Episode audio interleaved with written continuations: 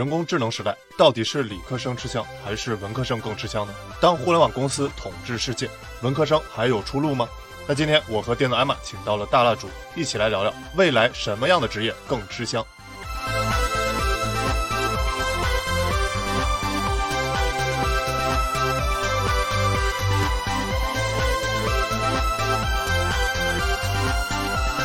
就因为我是学计算机的嘛，专业还相对来说一个比较热门、比较火的专业。但是我之后的话，毕业了以后，然后完全没有从事这个专业。但是像你们俩做的是一个相对来说比较冷门的，对吧？就比如说艾玛是法国文学系，然后蜡烛你是什么系？嗯，德国文学系。这个一点还挺有意思，就是国内有那么几所学校，就是北大呀、武大、人大，他们会刻意的说，就是我学的不是法语，对吧？我学的是法文，他们一定要强调这个。就其实我不是仅仅是学这个北外上外那两套体系，是它可能是侧重的相对来说不一样。在我上大学的那个年代，其实你会很多种语言是特别特别加分的。嗯，然后后来就出来，包括我不是写那个马斯克那本书嘛，然后我就深入了解他怎么为他的儿子定一个未来的学校。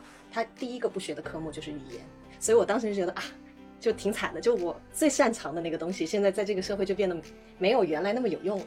但是后来呢，我就想，它还是一个轮回的东西。我最近就经常看赫拉利的各种演讲、各种书，然后他就说，无论你现在在在做什么工作，到了我们这一代人，可能。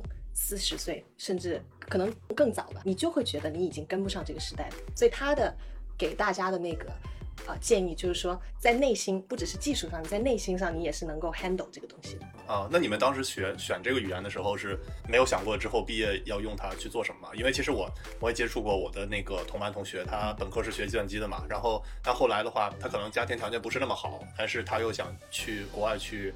嗯，再去读研嘛，然后那他其实没有选择去英国、美国，他选择去德国。那德国其实就是有一个门槛，就是说你要会德语。但是好处就是你去德国之后，他的这些学费什么，包括生活补贴都都给你。所以而且德国它本身也是在这个工业就是一个很强的国家嘛，所以他当时学德语的目的性就特别强。你说的这个还有一个时代的一个大背景，就是说八九十年代就开始，可能你持续的去提升下一代，最好能够不断的去读到国外可能越来越好的学校。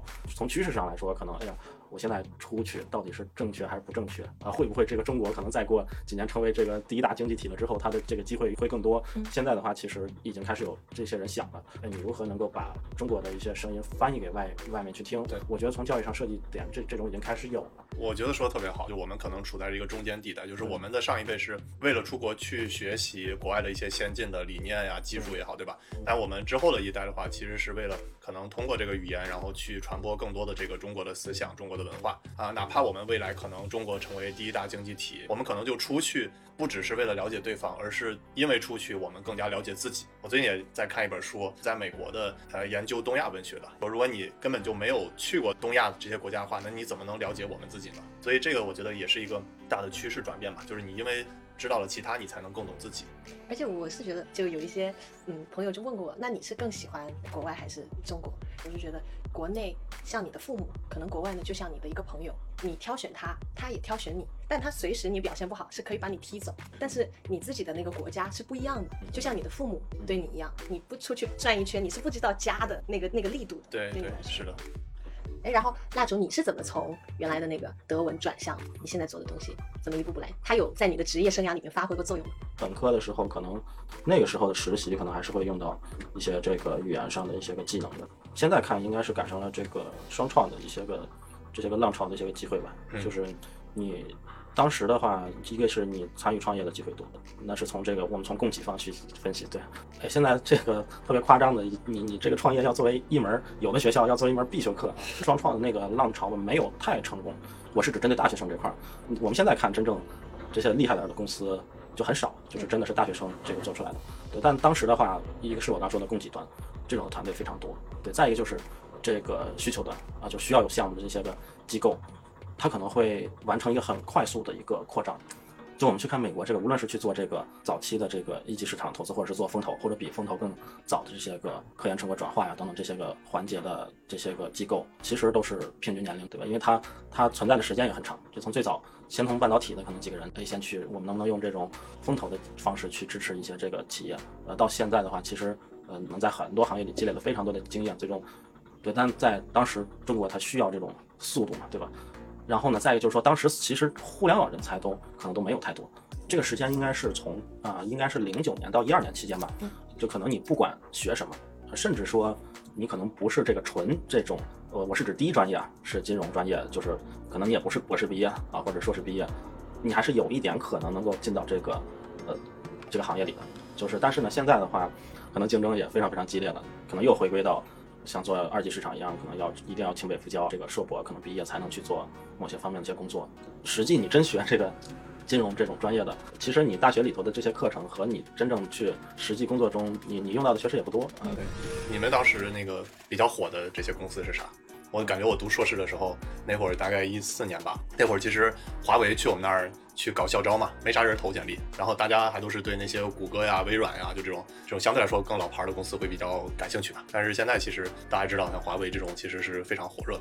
哎，是吗？但我觉得可能这个应届生来说，他他最好的 offer 肯定还是能去到这个外企，Google 或者是这个微软啊。你们那会儿保洁火不火？我毕业的时候就不火了。基本上不是太火，就是快消方向或者这个消费的这个方向，其实会觉得，哎，它有点这种传统，但其实你现在去想。到底是什么是传统行业呢？你你没有办法给一个特别明确的一个定义，嗯，因为在两年前，没有人能想象说是我去做酸奶，瞬间获得一个那么高的一个估值，对吧？还被可口可乐给收了。呃，第一份工作我就进了一个真的就是夕阳行业，救都救不回来的，就是杂志社。然后国外呢，它比中国很多地方，特别是在这种互联网转型是慢了一拍的，特别是那种比较传统的行业。然后当时我就毕业的时候还没有意识到，就没有人意识到，还是停留在。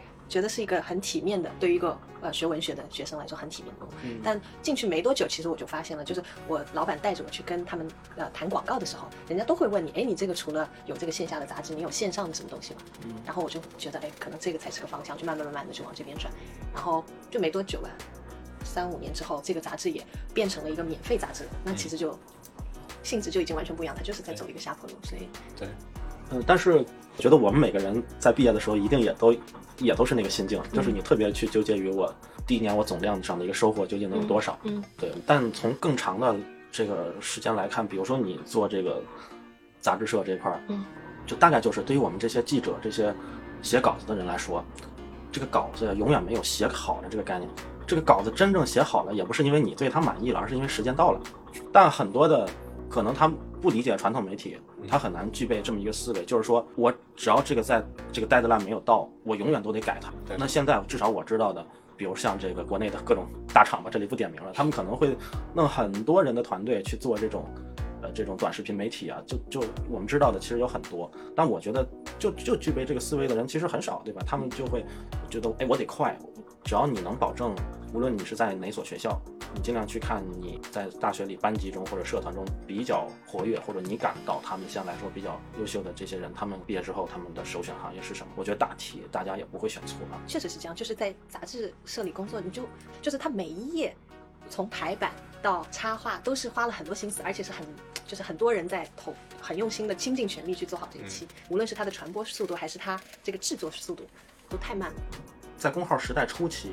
开始有第一批媒体人跳出来想去我去做公号的那个时候，这种高效的、优质的是偏少，呃，但我觉得二零二零年吧，现在是一个比较信息爆炸的这么一个时期，嗯，那也许他们的这个能力可能回归一下，加分一下，让他们能够做出来一些能够打动人心的东西呢。我现在感觉做视频其实越来越像做产品，就是说。有两点我觉得是特别重要吧，一个其实我觉得它的功能性可能大于它的这个美观度，就是这个优先级啊，就是就说白了就是说它表述的内容的话，比它这些之后的这些花里胡哨的大制作可能更要重要。就是说你拿那么多，就是传统机构拿那么多大的投入，包括你的大的这些设备啊、人员啊什么这种精力去投入的话，那可能最终的投入产比很低。那原因就是说你可能在这个功能性的去没有去啊接受市场的这个反馈，那可能一味的追求整体的视觉的这个完美化，但其实功能这块是不足的。我觉得这个可能是第一点。然后第二点的话还是很重要，就是时机啊。我现在越来越感觉这个时机是特别特别重要的。就像最近看了，今天看了那个王慧文在清华做的一个演演讲吧，就是说他强调做产品就是天时大于地利大于人和。就是说其实大家觉得可能说是呃传统的说是人和大于地利大于天时，但其实是做产品的时候是反过来的，是天时是最重要的。这其实也是上次我们跟李自然聊也说这个。做视频啊，做产品，其实这个时机是特别特别重要的。那有的时候大家说什么叫追热点啊，对吧？你可以简单理解为叫追热点或者什么的。但整体来看的话，我觉得这两点是啊，做产品、做视频都是特别特别重要的。你说的这个功能，我就觉得这个其实就是非常怎么说那种流水线或者工业时代的一种思维，就是什么都是要讲究一个功能。那一个工人我在那个里面，我就是有一个特别强的一个定位，一个视频它就要带给我这些东西。反而是就是比如说我们学呃文学艺术这些，它就是给你一个空间，不一定有一个马上的给你的那个功能。我觉得对于我来说吧，我其实是蛮渴望这个东西，而且我觉得需要有。对，我赞同艾玛说的，就是说，其实科技改善的是我们之前已有的东西，然后让它去变得越来越有序化、高效化。然后那人文的话，其实是像面向未来的话，面向更加想象力的。那我们未来要走向哪里？那这个本身它这个人文的性质，它就是一个比较分散的一个比较长期的。那就相当于人文是科技的一个方向盘，然后能带领你到底是撞了墙啊，还是去走上这个叫什么康庄大道啊？所以这点我觉得是需要配合的。还有一个现象就是感觉现在这个。大家对美的追求越来越分散啊，觉得大家尤其是在不同的平台上，抖音一个调性，B 站一个调性，快手一个调性，优酷一个调性，对吧？那其实我现在觉得大家审美也是越来越分散，我不知道你们觉得这个是好事儿还是坏事儿啊？我觉得美，我还是觉得它是偏客观存在的。但是呢，我去看一些快手上一些我没看过的东西的话，呃，倒不是感受到美这一层的东西，而是说我可能会对很多新鲜的事物都会有一些这个好奇心。呃，对，其实刚才我们聊到这个。语言嘛，其实你会发现文化其实分很多层，呃，甚至我 之前还听说，其实特别多社会学家特别爱上快手，其实爱上快手上去做这个调研。我自己客观的讲，YouTube 上或者这个 B 站上的一些涉及到，比如说这种艺术类的这种视频，它的美感可能确实会更强一些。对，所以我会觉得，也许不同的视频站现在是不同的这种分工。我出来的也许快手观众老铁他可能他之前天天刷快手，可能有一天他看到 B 站，他可能又会刷快手，他可能也会刷 B 站，因为他满足的他是他不同场景、不同层次的这种。这种需求，对，就是可能抖音我看一些这个很无脑的这个 fit 流，就是也会被一些这个奶嘴的时间给占据。我觉得听你这个说这么说，我有点想到，就有点像我们吃东西，就是有一些餐厅是比较有逼格的、高雅的，然后也有一些是更加平民的、随意的，然后也有那种就是垃圾食品快餐店，有的时不时你也想吃一个。那可能一个厉害的人吧，我觉得肯定是不只是说我每天就吃养生餐，嗯，应该是我所有的东西我都能够。就是吃的比较欢，我以前没有那么想过这种资讯方面的东西也是这样的，我会有一个有我自己偏见的一个排序吧。嗯，就是如果你这样看的话，我就会觉得我对食物是会比较 relax。我还有这么一种，就是说，比如说看电影，我会哪怕我看它是一个不太好的一个烂片儿，但是我看烂片儿我也看的挺劲儿劲儿的。贼欢。不过你一说那个电影烂片儿，我我又想到我跟艾玛讨论的时候就说。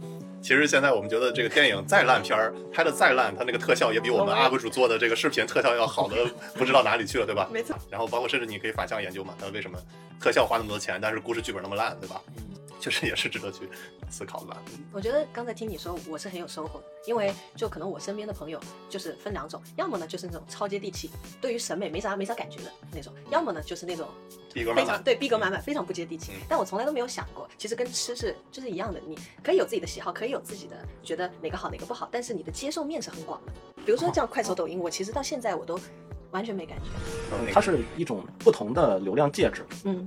就是它的展现形式，其实可能也会有一些创新的地方。我甚至很期待能看到这些个创新，包括其实早期的 B 站，呃，那其实它也很小众。呃，我在上大学的时候，比如说一个班四十个人，我印象中有俩人看 B 站，但是既看 B 站，桌上又摆着手办的，基本就我一个人啊。我当时就属于不怎么正常的那种人。嗯，再一个就是说，你要是从一个历史的角度，你去思考一些作品或者内容的形式的时候，你又会发现，其实你能看得很开。觉得目前来说，可能我们在聊这个视频，哎，可能再过大几十年，它会成为一个这新的这种艺术的这种表现形式啊。但我觉得未来短视频这种大师。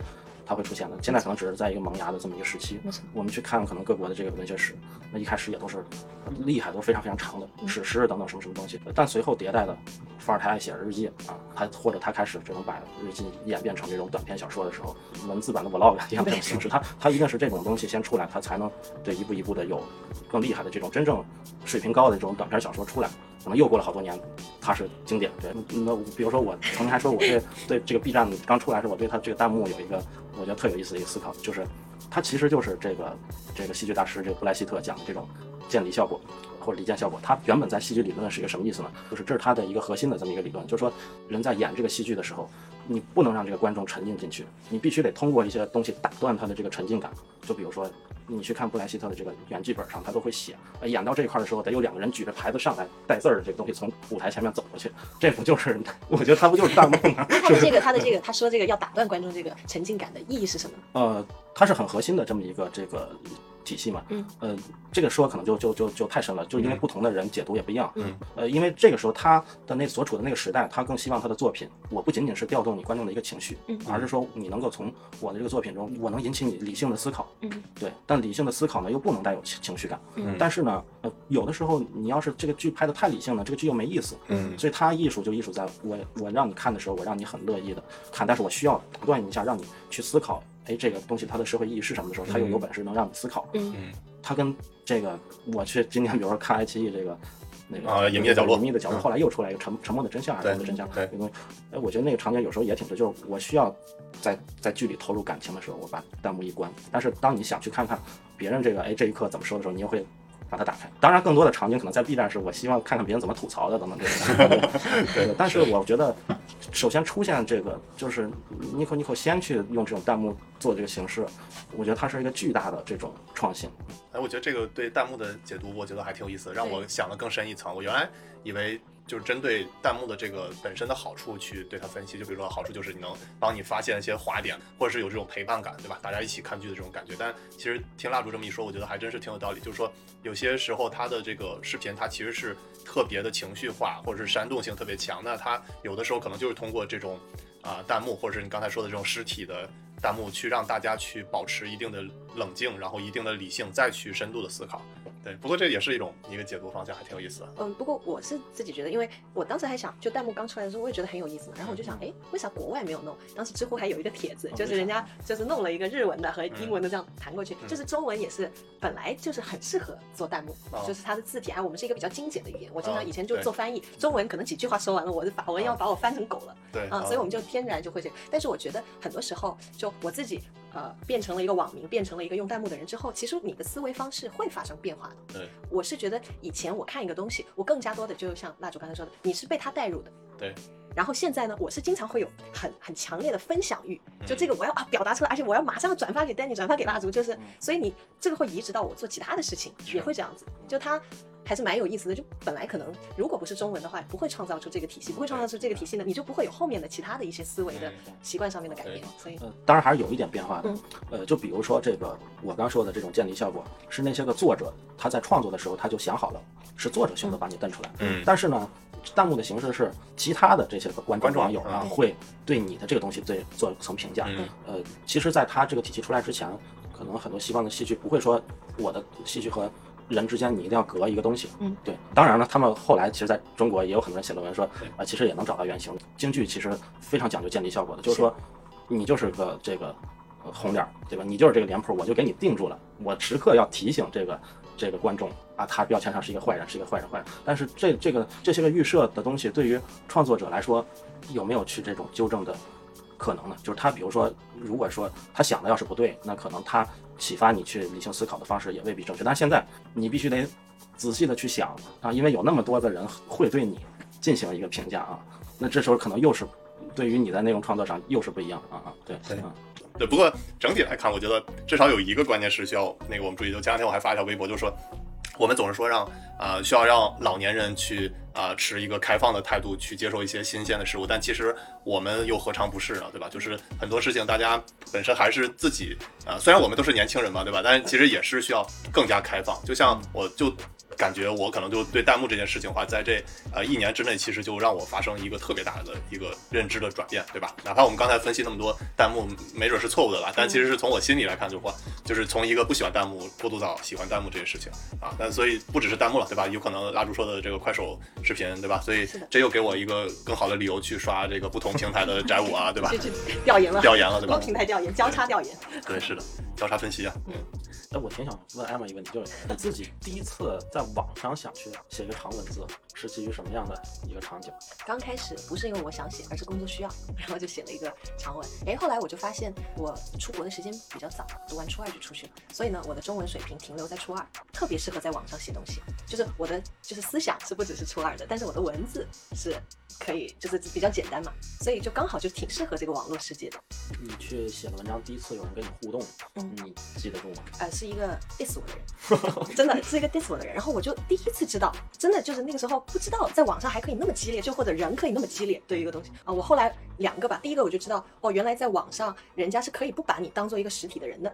第二个呢，就是世界真的好大。哎，丹你你在 B 站第一次发视频是是出于什么情况？然后就能讲讲这个吗？就当时你的第一个视频，或者第一次有人跟你互动，就是发我们 Danny Data 系列，那个也是目的性比较明确，就是为了推广我们的这个工具吧。然后另外的话，我自己也想把视频其实做成我自己的一个类似名片的这种感觉，呃，给大家展示我的这个分析能力吧。但是在这之前，其实拍过一堆乱七八糟的什么 Vlog 什么的。对，我想听这个。那个凌晨四点的西尔奇是什么样？那你当时为什么拍 Vlog？其实也是看了国外的有成功的模式，想去自己尝试一下，就是看的那个。YouTube 的 Casey 嘛，就像我们现在，我觉得，比如说做 UP 主，最大收获就是认识了很多有趣的人，然后而且认识这些人的时候，都相当于很多是网友见面对吧？就不用过多的自我介绍自己了，就大家已经可以通过你的视频大致了解你这人是什么样了。确实，我刚刚开始见面的那种，然后我妈出门我妈我说网友，然后我妈说啊这些很多骗人的吧？我说人家有二十万粉丝，不会骗我。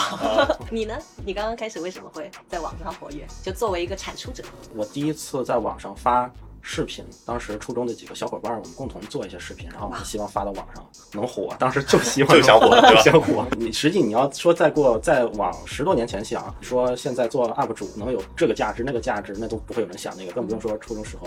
呃，因为我去看这个中国互联网的这个呃内容历史，我们如果从头看的话，有一些特别好玩的一些这个现象，比如说当这个国内这个带宽刚普及的时候，呃，因为中国人内敛的这么一个特点，再加上家用 DV 其实是很贵的东西，多数。家庭没普及，呃，那时候的很多这些个极客吧，所以他们就又想用视频的方式表达，又自己又不想出镜，当时所以 Flash 特别特别火啊片儿。后来呢，出现了一些通过 Flash 配这种说唱的一些歌手，那种火了很多。嗯，当然当年最火的是雪村，火到了这个这个春晚上，因为那个时候就大家已经开始觉得网络是一个非常娱乐、非常搞笑的这么一个阵地了，我可以去通过。Flash 表达很多东西，解构生活中很多我看到的不太喜欢的一些现象，而且我用戏谑的恶搞的方向来做。后来的话，可能宽带普及的那个时间点，家用 PC 用的特别特别多。不过我在 B 站发的视频的时候，第一次发其实就是这个上大学了。对，呃，当时的心情是，可能我一晚上能等到一个弹幕，我会觉得特别特别高兴，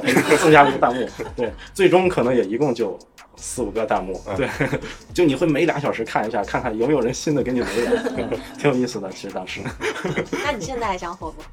呃，现在这这个当然想，当然想，对对。但是这时候的话，你你会更成熟，就是你的内容呃价值上会有取舍，或者你对火的定义完全不一样了，你可能更想的是把你的知识分享给更多的人，呃，或者产生更多有意义的连接。就你会去思考，就是说自己因什么而火。关注度和流量这些不是最重要的吧？我们给大蜡烛送的书是一本国家地理杂志出的摄影集，里面全是抓拍的在地球上最匪夷所思的景象，比如超级火山爆发、波浪状的大石块等等。他说他就喜欢看这种千奇百怪的东西，包括今天跟他聊天也是，从快手、抖音到欧洲戏剧，他都能看得劲儿劲儿的。相比之下，我才发现自己的审美和喜好有多单一。难怪山本耀司会说自己这个东西是看不见的，撞上一些别的什么反弹回来才会了解自己。所以跟很强的东西、可怕的东西、水准很高的东西相碰撞，然后才知道自己是什么。这就是我们今天要分享的所有内容。给看到最后的同学点个赞。Tech is magic，我们下回再见。